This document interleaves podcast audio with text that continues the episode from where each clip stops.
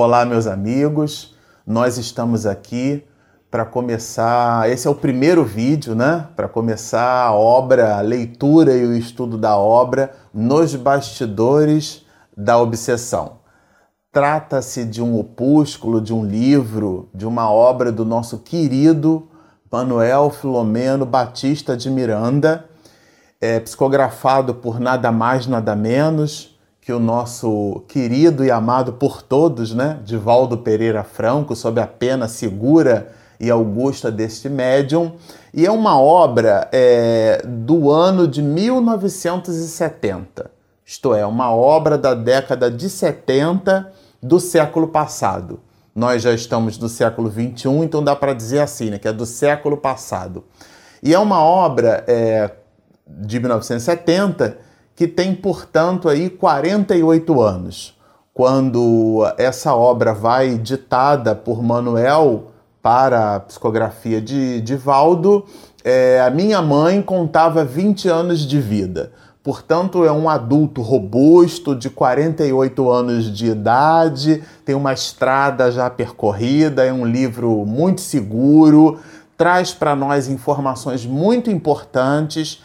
Essa obra ela traz, na verdade, a narrativa de Manuel Filomeno de Miranda, que, como espírita baiano, se ocupou dos assuntos relacionados à obsessão. É, como nós vamos observar no livro dos médiuns, é, Kardec ele traz na tradução de Guilhom Ribeiro uma palavra bem curiosa, né? ele chama de escolho, é, isto é, o empecilho. E o livro dos médiuns diz para nós que o exercício da mediunidade tem dois grandes escolhos.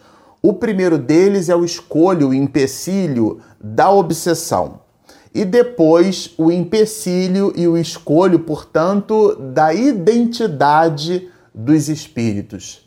A obsessão, então, como sendo um empecilho, ela foi um objeto de análise de Manuel Filomeno de Miranda. Ele se ocupou, quando em vida conosco, é, no exame de vários assuntos relacionados à obsessão e depois no mundo espiritual ele dita uma série de obras que nós vamos buscar estudar todas elas e nós começamos com essa primeira nos bastidores da obsessão e depois vamos terminar com um livro, né, com a trilogia que compõe um conjunto de obras que falam sobre a transição planetária. E esse é o início de muitos vídeos que nós vamos produzir.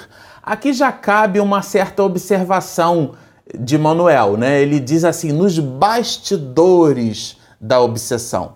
Quando a gente assiste é, uma certa gravação, como as gravações de um filme, como essa gravação foi realizada, a gente tem uma expressão moderna para isso. Nós chamamos de making off. Como é que aquilo foi feito? Né? Os bastidores. Então existem câmeras que registram os bastidores. Eu, por exemplo, agora estou fazendo esse vídeo aqui para vocês, mas a minha esposa está do outro lado da câmera fazendo a gravação. Então, se eu pudesse colocar uma câmera aqui e filmar a, a, Regina, a Regina Mercadante, vocês estariam vendo as câmeras que nós estamos usando para fazer essa filmagem e de verdade são smartphones, né? É importante que se diga isso. A gente está usando, fazendo a gravação com o smartphone, é, mas são câmeras. E vocês também viriam a Regina do outro lado, isto é, vocês estariam percebendo os bastidores da gravação, a microfonação que está sendo utilizada, a forma que as câmeras estão dispostas, como é que esse material está sendo produzido, os bastidores desse assunto, o making of. Aqui na obra de Manuel, quando ele usa essa palavra bastidor, ele já traz para nós alguns elementos, né, para que a gente fique pensando alguns elementos reflexivos. Nós, quando em vida, eh, observamos uma determinada situação, e aquilo tem um desdobramento que a gente desconhece. Aquilo tem uma certa gênese, uma certa psicogênese, isto é, uma gênese do nosso psiquismo, situações e comportamentos que nos levam a, a ter é, essa ou aquela forma de agir que estão bem reveladas nos bastidores, nos bastidores, naquilo que não aparece, como se observássemos assim um espetáculo. Nós estamos diante é, de um teatro e sentados à poltrona e a gente observa aquele espetáculo, os atores se apresentando ali pelo proscênio, aquela, aquela parte inicial ali do palco, o palco como um todo, toda a ornamentação, a gente observa, entra na cena, a penumbra, as luzes, mas quando o ator sai de cena, ele vai para o camarim, ele troca de roupa, ele muda o personagem, ele pega um papel toalha ou uma própria toalha, ele enxuga o rosto, ele muda de maquiagem, ele procura fazer exercícios de respiração, de concentração, isto é, para que aquele espetáculo aconteça, existe um conjunto de atividades que acontecem por detrás da cena e que dão valor e peso para a própria cena. Então, nos bastidores da obsessão, é uma abordagem de Manuel Filomeno de Miranda que mostra uma ocupação ainda em vida que ele teve em cima de uma família chamada família Soares. Ele se ocupou das mais variadas situações relacionadas a essa família e depois que ele mesmo está no mundo espiritual, né, ele observa os desdobramentos, porque não necessariamente todo aquele conjunto de profilaxias, né, de prevenções ou aquele conjunto de situações que aconteciam a benefício dessa própria família, em reuniões de desobsessão, em desdobramentos que o mundo espiritual produziu em auxílio às situações que a gente vai trabalhar na obra. Eu não quero já começar dizendo agora, né? Aqui é só uma introdução, mas o ponto é todo esse conjunto de atividades que deu origem a, a, ao cuidado que Manuel emprestou, ele percebeu que no mundo espiritual o desdobramento é, não se apresentava da forma como ele imaginava, ou não se apresentou desta forma, que é um livro de 1970. E o curioso desse tema é que nós vamos perceber nesse livro, que é um livro de quase 50 anos, esse vídeo a gente está gravando em 2018, portanto de 1970 para cá, são 48 anos é, o conteúdo ali proposto, a gente vai perceber que é um conteúdo muito atual. Parece que esse livro foi escrito nos dias de hoje, isto é, no ano de 2018, dada a abordagem atualizada com que Manuel propõe no exame dessa obra, nas reflexões que ele mesmo traz para o nosso estudo. É, uma curiosidade relevante é que esse livro é o primeiro livro da psicografia de Divaldo com o concurso de Manuel Flomeno de Miranda, que vai então editado pela Federação Espírita Brasileira. É um livro muito importante, ele dá início a uma série de atividades desse autor. É um autor espiritual profícuo, é uma entidade veneranda, é um homem que traz, ele funciona assim como André Luiz como um verdadeiro repórter do mundo espiritual. Quem já teve a possibilidade de ler um de seus livros é, sabe o que eu estou dizendo. Manuel Filomeno de Miranda destrincha determinados assuntos, ele e o faz de uma forma muito singela, muito nobre, é, procura estar destacando a posição de outras pessoas e não a dele mesmo, funciona como um repórter do mundo espiritual de verdade. É uma obra significativa, é uma obra muito importante. O material de Manuel Filomeno de Miranda é muito rico, por isso que esse é o primeiro de muitos e muitos e muitos vídeos que nós vamos trabalhar para falar especificamente das obras de Manuel Filomeno de Miranda. Começamos com os bastidores da obsessão. Mas vamos ver logo o início aqui. A gente vai perceber que aqui no início nós vamos encontrar essa palavra, qual a palavra? A palavra exórdio. E aqui a gente colocou um significado para ela, olha. Início de um discurso. Então é como se fosse uma espécie de prólogo, né? Manuel Filomeno de Miranda traz para a gente um prólogo, uma introdução, um ato introito. Nessa introdução ele busca nos situar a respeito do propósito da própria obra. Aliás, é importante que se diga, essa obra tem um valor didático muito grande. Porque ele, Manuel Filomeno de Miranda, ele não começa logo com a história. Não, ele não faz isso ele traz para gente, nós vamos perceber, é, trechos que introduzem o ensaio, dizer, introduzem o romance. Porque, de fato, nos bastidores da obsessão é um romance.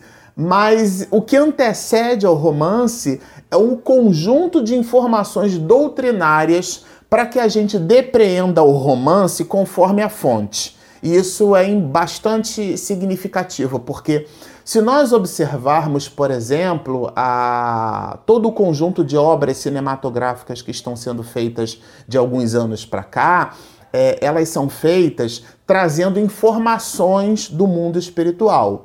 Mas ah, os estúdios de gravação de filmes eles não têm compromisso doutrinário. O que é que significa isso? As informações que estão ali depositadas não têm compromisso com a doutrina espírita. Então poderíamos dizer que algumas delas trazem, do ponto de vista da codificação, alguns pequenos cochilos, algumas pequenas informações ou formas de ver o mundo espiritual que não necessariamente é assim que acontece. É, mas a gente só pode produzir essa análise, esse tipo de inferência, quando de verdade a gente estuda. Então, Manuel teve essa preocupação. Ele introduziu na obra, inclusive, citações do próprio livro dos médiuns. E nós temos um, um projeto, né? Nós temos um conjunto de vídeos só para tratar do livro dos médios, aqui, Manuel Filomeno de Miranda, mas no livro dos médios a gente vai perceber é, colocado ali por Manuel essa ideia de tornar seguro o exame do romance. Tornando seguro o exame do romance, a gente fica com uma opinião é, do autor, sim, mas à luz da doutrina espírita e não de acordo com aquela conclusão que nós fazemos sem esse alicerce, sem essa base. Então vamos lá.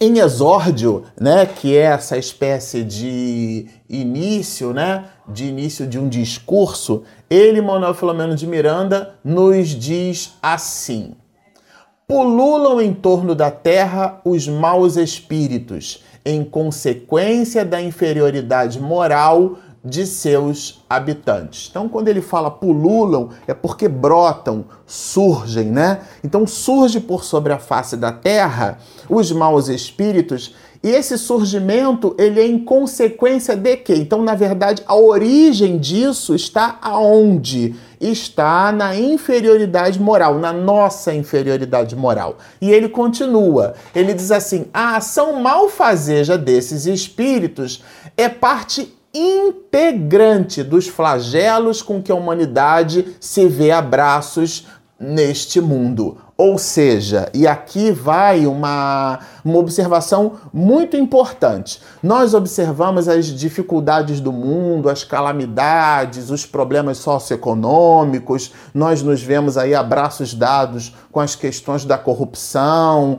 com as questões de desvio de dinheiro público, com as questões relacionadas a, ao preconceito, a nossa incapacidade em lidar com as diferenças, né?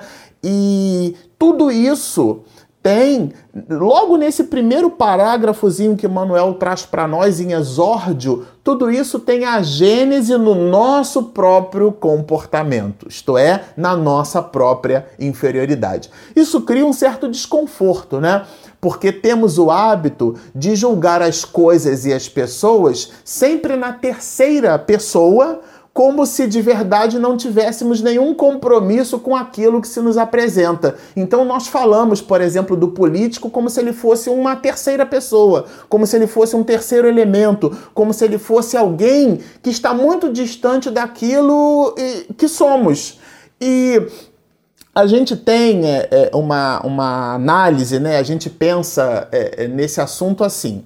Se eu tirar aqui uma porção de miligrama por decilitro do meu sangue e eu levar para um laboratório de análises clínicas, miligrama por decilitro, o laboratório vai me oferecer um hemograma completo. Isto é, ele é capaz de dizer como eu estou. A minha saúde, então, se faz revelada nesse hemograma. Pois muito bem, alguns dos nossos políticos podem ser interpretados por nós como porções de miligrama por decilitro da própria sociedade. O que significa dizer que se a sociedade, através desses políticos, se apresentam assim, é porque de verdade nós somos assim.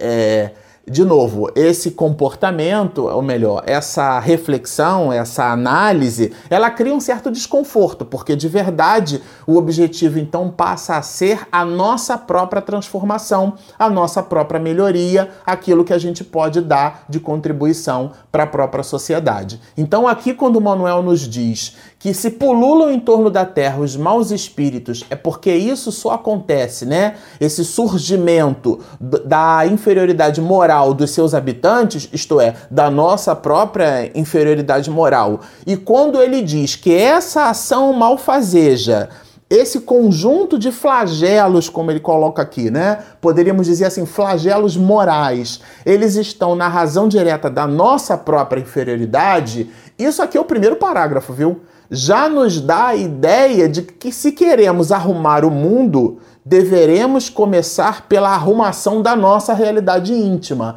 Qual é a contribuição que a gente dá para uma sociedade melhor? E nós vamos perceber nesse livro que esse raciocínio que começa aqui nesse exórdio tem tudo a ver com a disciplina chamada obsessão. Mas ele continua, olha. Ele diz assim que esse é um dos efeitos, né? Ele diz assim que a obsessão é um dos efeitos de semelhante é, ação.